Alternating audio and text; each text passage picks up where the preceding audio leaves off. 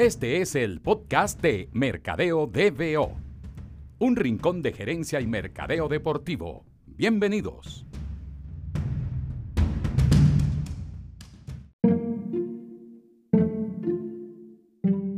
Bueno, estamos de vuelta con el podcast de Mercadeo DBO después de una pausa bastante considerable y, voy a comenzar, eh, bueno, este podcast de, reencuentro explicándoles por qué. Em, si ustedes son seguidores del podcast, se habrán dado cuenta que eh, traté de enfocar los últimos episodios en una serie de, entrevistas con personalidades del mundo del mercadeo deportivo, tanto en Venezuela como, como en Latinoamérica. Y tenía pautadas varias em, entrevistas con, con representantes de, tanto de, activos deportivos importantes, ligas, competiciones, como de algunas personas también que trabajaban en, equipos o, incluso en marcas que estaban haciendo cosas interesantes o que yo consideraba interesantes o que pensaba que podía agregarle valores a, a todos ustedes, agregarles valor a todos ustedes, a todos los que escuchan este podcast. Lamentablemente tuve dos entrevistas fallidas seguidas y después, bueno, se complicaron las cosas en, el día a día de mi trabajo, mi disponibilidad en el tiempo libre no fue la misma y, bueno, fueron pasando las semanas y luego los meses y, no pude rescatar ese ritmo con el que veníamos grabando en su momento, pero lo bueno es que ya estamos acá de regreso. Eh, hoy no va a ser entrevista, estoy grabando este podcast con algunas cosas interesantes que quiero compartir con ustedes, eh, como hacíamos al principio, eh, al comienzo de la primera temporada, que yo trataba de intercalar un podcast en el que les daba algunas informaciones o algunos puntos de vista sobre algunas cosas que estaban pasando y luego hacíamos nuevamente eh, alguna entrevista. Vamos a tratar de que ese sea nuevamente el, el, ritmo con el que compartamos información en esta plataforma. ¿no? De todas maneras, muchísimas gracias por, por estar ahí. A todos quienes eh, nos han acompañado en el pasado y que están escuchando este podcast de vuelta, bueno, sepan que vamos a retomar el ritmo que, que teníamos y espero que, como siempre, me compartan sus comentarios a través de todas las plataformas de redes sociales, en las cuentas de Mercado BBO, en mi cuenta personal, arroba mitodona, en todas las plataformas. Dicho eso, voy entonces con el primer tema, que, eh, bueno, tiene que ver con, la Liga Venezolana de Béisbol Profesional. Eh, estuve la oportunidad de estar en un podcast hace ya varias semanas Em, conversando sobre las oportunidades que veía yo desde el punto de vista de, marketing en la Liga de Béisbol de, Venezuela, que evidentemente no está pasando por su mejor momento. Yo no creo que, que el tema de la asistencia a los estadios ha sido manejado no de la manera más objetiva posible, ¿verdad? Es evidente que, que en la capital ha habido un impacto importante con, con, el equipo de los Leones del Caracas en términos de su asistencia promedio pero creo que se ha empujado esta conversación a, unos extremos que quizás no sean los más objetivos, repito, ¿no? Eh, veo mucha gente ligada a otros deportes o que tienen más afinidad con algún deporte o que trabajan en algún otro deporte que no es el béisbol, tratando de, quizás poner en una dimensión que no es la real lo que está ocurriendo con el béisbol. Eh, yo siento que como todo producto, eh, quizás el, momento que está atravesando el, el béisbol no, no es lo que vivimos hace algunos años. Esto no está pasando tampoco de la noche a la mañana, ¿ok? Yo siento que es, fruto de, un proceso que probablemente se ha, se ha eh, cultivado desarrollado en las últimas 3, 4 temporadas y que está alcanzando su punto más bajo en, en, este, en este año pero tampoco creo que la situación sea tan extrema como se ha eh, intentado plantear o como lo han planteado algunas personas.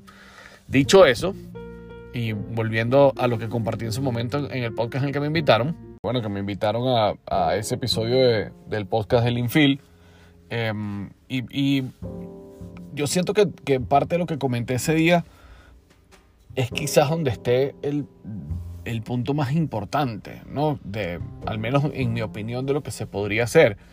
Y, pongo un ejemplo que algunos dirán que, que, es muy distante, pero yo siento que, que, en términos de lo necesario para la liga, quizás es, es un, un, buen espejo en el que mirarse. La, la NCAA eh, está ahorita atravesando un momento muy particular, sobre todo en las negociaciones que se están haciendo en las divisiones de, fútbol americano sobre el futuro de la competición, cómo se, cómo se van a redistribuir las divisiones, cómo se van a redistribuir los, los playoffs del, del fútbol americano colegial universitario.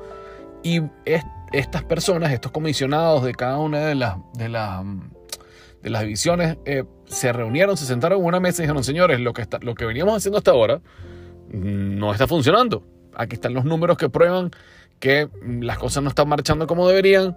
Eh, aquí está este tema con los atletas eh, amateurs que ahora eh, tienen la posibilidad de comercializar parte de su imagen con algunas pues, puntualidades, pero eso es una señal de, que está, la manera en que hacemos negocios está evolucionando y tenemos que sentarnos a ver cómo ponemos orden en esto y nos preparamos para lo que tiene que ser la próxima etapa del fútbol americano colegial y universitario si un, producto deportivo de esa dimensión, porque hay que ver lo que representa el fútbol americano colegial y universitario en los Estados Unidos, ¿no?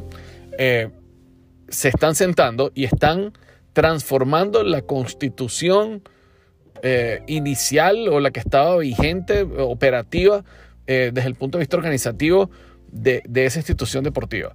Y lo están haciendo desde cero.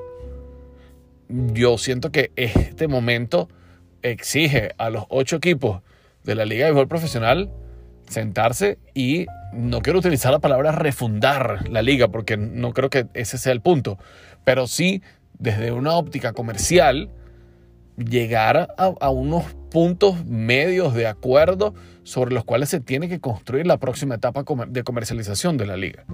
Y eso va mm, no solo de cuestiones que también me comentan mucho en las redes, de promociones para los fanáticos, del precio de las entradas, de la oferta del espectáculo. Evidentemente, tiene que, tiene que incluir todas esas cosas, pero yo siento que hay puntos mucho más eh, estructurales, organizativos, ¿verdad? Eh, que tienen que ser realmente revisados por la liga y que permitan el desarrollo de nuevas líneas de negocio que estén mm, adecuadas a la realidad del mercado venezolano y el mercado latinoamericano. Eh, es, fuerte ver lo que está pasando en la Liga eh, Dominicana y ver el, abismo que cada vez hay entre, entre nuestra liga y la de ellos, en términos comerciales, en términos de exposición, en términos de asistencia, en términos de, sobre todo, a mí me llama muchísimo la atención cómo los equipos pequeños en Dominicana han crecido. Entonces, eh, yo creo que el primer, la primera sugerencia, si, si se vale desde mi punto de vista o desde la tribuna, yo aquí a la distancia, como veo todo, evidentemente más que nada como fanático, mi llamado sería eso, ¿no? Yo creo que es, el momento de que las personas encargadas de comercialización de los equipos, si las tienen, eh, sé que en el pasado las tenían, no sé si en este momento hayan una persona encargada de mercadeo en cada uno de los equipos, eh, bajo la tutela de la liga, se sienten y hagan un análisis profundo de las bases comerciales del béisbol venezolano como producto y que eso sirva para hacer una planificación mínimo de los próximos 10 años. Y mencioné hace unos segundos las particularidades del mercado venezolano. Y la realidad es que desde el punto de vista de patrocinio deportivo o de marcas que están invirtiendo en el deporte, eh, más allá de las locuras ¿verdad? Que, que se viven en el, en, en el día a día del mercado venezolano con unas distorsiones de, precios en comparación con lo que está ocurriendo en la región. Eh, repito, no estoy hablando de, adquisición de bienes y servicios, estoy hablando netamente de costos de patrocinio. La distorsión que hay en el mercado venezolano probablemente sea similar a la de muchas otras cosas, ¿verdad? Pero en el punto del costo de los patrocinios hay una distorsión enorme. O sea, a mí me sorprende eh, informarme sobre los costos, por ejemplo, de las vallas de, la final del fútbol venezolano, el, la cantidad de dinero que llegaron a pagar algunas marcas por estar ahí, eh, habla precisamente de esa distorsión. Esto no es la primera vez que ocurre tampoco, pero sí creo que el nivel de distorsión ahora es algo nunca visto en el mercado deportivo de Venezuela. Y lo que está ocurriendo, más que nada, es que, bueno, hay unos unas marcas que históricamente invertían en el deporte o que eran las que invertían la mayor cantidad de dinero en el deporte venezolano, que evidentemente no están en la misma posición de hacerlo ahorita que hace 10, 15 años, por un tema, imagino que netamente de flujo de caja, de, ingresos, de ingresos de moneda dura, eh, como ha pasado con muchísimas marcas que han tenido que retirarse del patrocinio deportivo en el país. Y eh, el, eh, eh, la aparición en el mercado deportivo del país de marcas que sí están negociando la mayoría de sus productos en moneda dura, que cuentan, ¿verdad?, con una posibilidad de acción eh, bastante interesante en, los días más próximos, ¿verdad? O quizás en los últimos meses, y que se ven en la posición de, de asociarse al deporte en un nivel en unas condiciones en que quizás en el pasado era imposible para esas mismas compañías.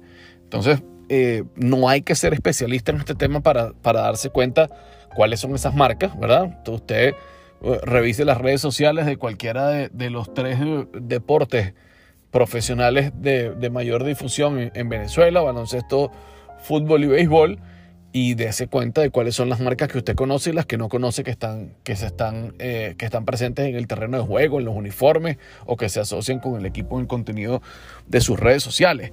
Se va a dar cuenta que hay desde criptomonedas hasta marcas de chocolate, laboratorios, pero que no son las marcas que históricamente participaban en nuestro deporte. Entonces, esa combinación de factores, los, los patrocinantes grandes históricos reducen o desaparecen su presencia en el deporte la misma participación del gobierno a través de directamente de gobiernos regionales o locales o a través de cualquiera de las compañías del gobierno que históricamente patrocinaba el deporte, también se ha visto reducida. La participación de marcas de empresarios eh, eh, con cercanía al gobierno que también tenían posibilidades económicas importantes, también se ha visto muy afectada. Yo diría que especialmente en el baloncesto y en el fútbol puntualmente, en el béisbol también, pero habían unas figuras que todos conocemos de muchísima presencia en el baloncesto que, desaparecieron, igualmente en el fútbol, ¿no? Entonces, eso, aunado a lo que acabo de comentar de estas marcas o de estas compañías, estas empresas que están manejando un volumen de dinero eh, importante, está todo combinándose para que haya como esa transición en la presencia y en los actores principales del mercado deportivo del país. Entonces, eso eh, lo estamos, estamos viviendo yo creo que en esta temporada de béisbol y de fútbol. Esa transición fue muy notorio en la final, en la final del fútbol venezolano, ¿verdad? Fue bastante notorio también en algunos equipos de la Superliga de Baloncesto. Fue muy notorio en el béisbol profesional y yo creo que en las próximas temporadas de cualquiera de estos tres deportes va a ser incluso más eh, importante la presencia de estas marcas eh, que vienen llegando pues, al, ámbito del mercado deportivo del país. Eh, esa distorsión yo creo que va a tener, no, no, es no, es una cosa infinita, no es posible que una valla de fútbol en, en, en, la final del fútbol venezolano cueste el doble de lo que cuesta en algunos de los mercados cercanos de fútbol latinoamericano que pueden ser más comparables con, con nuestro país. Eh, no es normal que, que un, un, patrocinio de un equipo de béisbol también esté eh, en un costo muchísimo más elevado que, que, otras ligas del de, Caribe y de Latinoamérica. Yo creo que eso va a sufrir un ajuste, ¿verdad? Va a haber una, eh, una, un, un ajuste, sí, de esos costos que yo creo que están un poco elevados. Entiendo, comprendo perfectamente que, que no es eh, algo al azar eso, eso, ese costo de esos patrocinios en Venezuela, sino que están alineados con la realidad de lo que significa operar una institución deportiva en, el país. Pues, y, en base a la exposición que eso todavía tiene, se busca que la retribución de parte de las marcas sea lo que se está pidiendo. Pero yo creo que eso también hace eh, mucha mella eh, o, impide que muchas marcas eh, que todavía, quizás no contando con, con, la fuerza económica para estar presentes, pero que son marcas importantes en, en la vida del venezolano, se abstengan de participar y, limiten o, sean un poco más cautelosos al momento de participar en, algunas de las, de, las disciplinas deportivas profesionales. Eso es lo que quería decir ese lado. De, obviamente siempre enfocados en lo que yo siento que, está pasando en el béisbol. Y mi último comentario con la Liga Venezolana de Béisbol Profesional Venezolano, con la Liga Venezolana de Béisbol Profesional Venezolano, eh, eh, tiene que ver con el tema de, de la gente, ¿ok? Del equipo.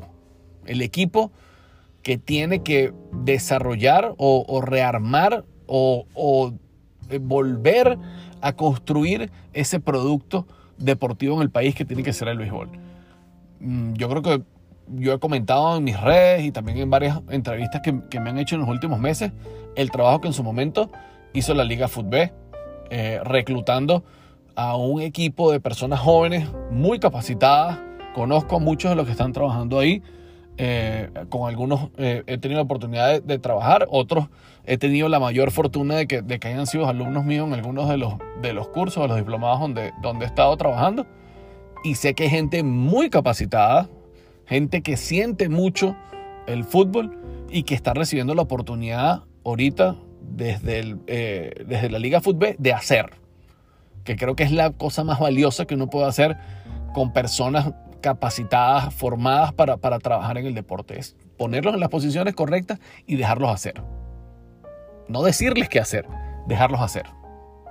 Y bueno, lo mencioné también hace un tiempo, el cambio en eh, el ofrecimiento comercial de la liga de fútbol eh, es palpable. ¿no? Fue palpable durante toda la temporada, tuvo muchos puntos interesantísimos en los clásicos, evidentemente, y, y la final.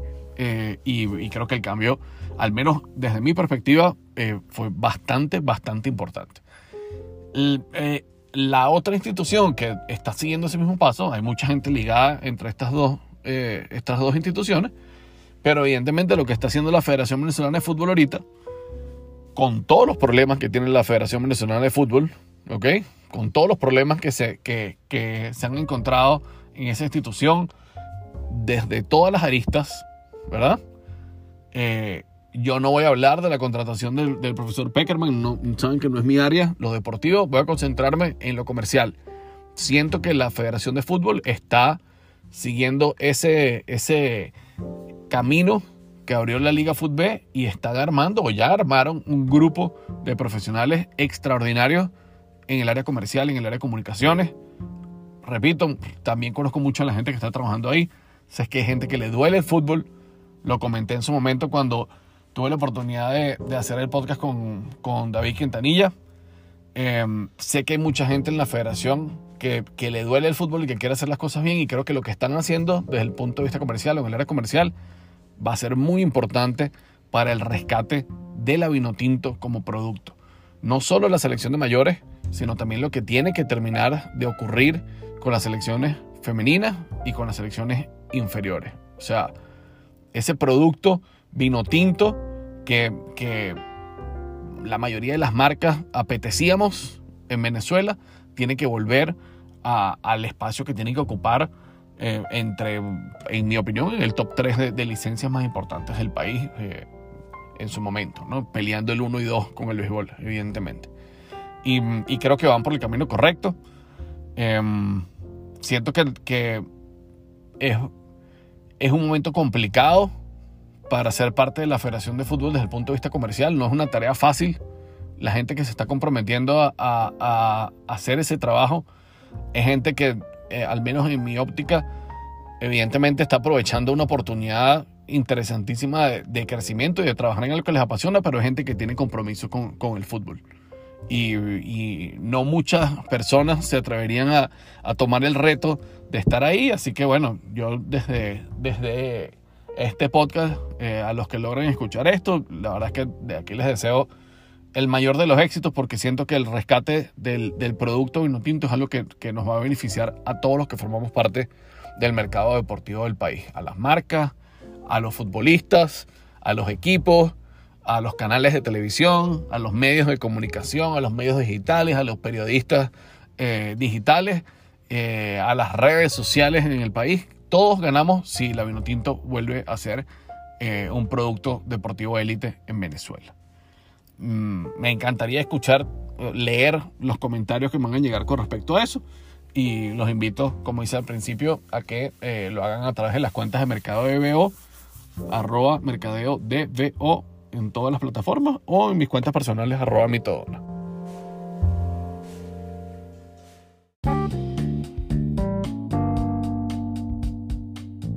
Y ahora, las recomendaciones de la semana.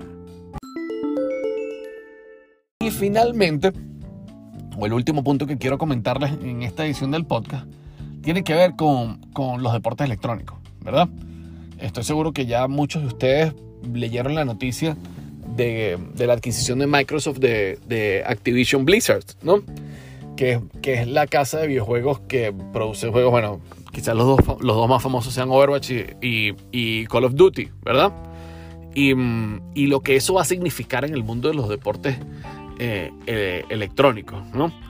Eh, primero, el monto de la operación es una cosa así como de mentira, ¿no? O sea, 70 mil millones de dólares, 68, 68 mil millones de dólares es el monto en, efectivo de la operación. Además, se hizo mucho, me llamó eso la atención, ¿no? que se hizo mucho énfasis en, en, la información que se le entregó a la prensa, decir que fue cash, ¿no? O sea, que, que fue efectivo.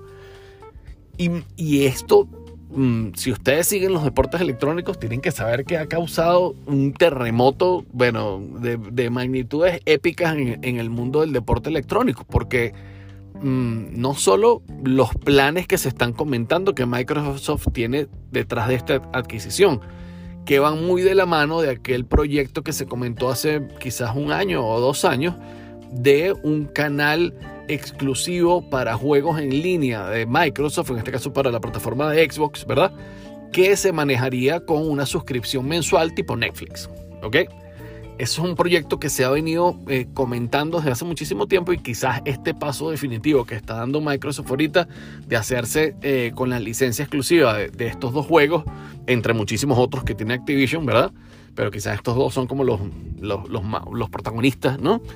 Eh, bueno, va, va, va a, traer muchísima, muchísima cola. ¿okay? Yo he estado leyendo eh, muchos comentarios de, gamers a los que sigo en las plataformas de, de social media y, y, de entrada hay mucho nerviosismo porque eh, entienden que el enfoque de Microsoft eh, desde, el, desde el punto de vista comercial con lo que podría pasar en este programa de suscripción o cualquier otra cosa que limite o que cambie la modalidad de acceso a los juegos, bueno, hace muchísimo ruido, ¿no? Entonces creo que es algo que, que hay que seguir muy de cerca porque no creo que quede ahí. Esto no, evidentemente no lo estoy, no lo estoy eh, descubriendo yo. Eh, muchísimos analistas han comentado esto en los últimos días, porque no solo lo que significa esta adquisición, sino lo que significa para el mercado que se haya hecho eh, este negocio por un monto tan grande pero lo que puede pasar, como decía yo, desde el punto de vista de acceso a los juegos y, lo que podría terminar de transformar estos servicios de suscripción. Porque, ¿qué va a pasar ahora? Bueno, Amazon y Apple tienen que responder a esta movida de Microsoft.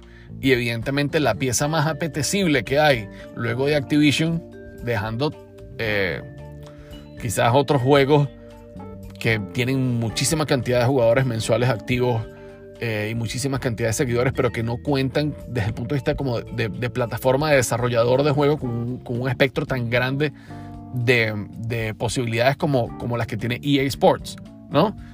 Y mm, ahí yo creo que eh, eh, lo escuché que lo comentaron en, en, el podcast de SBJ, de Sports Business Journal, y, mm, y, yo coincido totalmente. O sea, esa va a ser la, la próxima pugna va a ser quien se queda con, con Sports, si es Amazon o si es Apple, porque ya Apple tiene meses conversando también sobre una posibilidad de un servicio en streaming de, de juego por suscripción.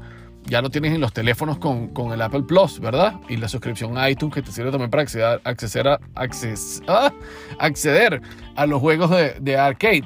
Pero, pero Amazon todavía no ha hecho una movida similar, entonces eh, esto puede ser como el, el, comienzo de una verdadera transformación profunda eh, en el mundo del gaming, eh, como lo hemos conocido hasta ahora, y eso desde luego va a tener repercusiones en el mundo de los deportes electrónicos profesionales, porque al, al ser actores nuevos, compañías de las dimensiones de Microsoft, de Amazon y Apple, bueno, no solo las posibilidades comerciales son infinitas, sino también el cruce de intereses es muy importante. ¿no? Hay, hay, muchas, hay muchos fondos de inversión que eh, este, son propietarios parciales o totales de equipos profesionales que participan en ligas profesionales de, de Call of Duty, de, de, otros juegos y que ven en, esta, en estas fusiones, ¿verdad? Eh, sus, no quiero decir que sus derechos afectados, pero sí probablemente sus planes a mediano plazo alterados. Entonces, eh,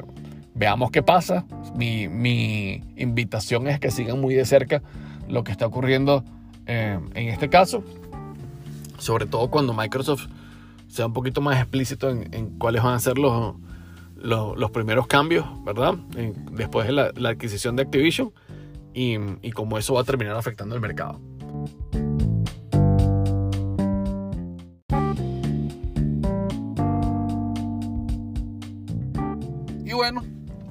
Voy a finalizar este episodio del podcast eh, nuevamente agradeciendo a todas las personas que, que siempre nos escuchan. Si no han escuchado alguno de los últimos episodios que están todavía ahí grabados en, en todas las plataformas, les invito a que lo hagan. Y como siempre que me compartan eh, cualquier tipo de comentario o pregunta en nuestras redes, me, me, encanta responderlos, me encanta leerlos, me encanta saber que, que escuchan el, el podcast y que valoran lo que, la información que compartimos. Tenemos ya, para no caer en el mismo error del pasado, tenemos algunas entrevistas ya confirmadas, eh, bien interesantes, marcas que están haciendo cosas muy interesantes en el deporte. Em, tenemos una, una, entrevista muy pronto también con un representante de una liga de impacto mundial. Eh, y esta persona es el, directivo para Latinoamérica y es una liga que está precisamente expandiendo ese, sus mercados para, para, muchísimos países por primera vez en Latinoamérica. Así que creo que ese enfoque va a estar súper interesante. Y nada, vamos a regresar también en Instagram a, compartirles las noticias más importantes de la semana y darles mi óptica por ahí para, para también poder estar en interacción con ustedes. Y nada, muchas gracias por estar aquí. Ya saben, eh, nos pueden seguir en las redes de Mercadeo DBO, arroba Mercadeo DBO en todas las plataformas y arroba mitodona las redes personales de este servidor. Muchas gracias por acompañarnos y nos vemos en el próximo episodio del podcast de Mercadeo DBO.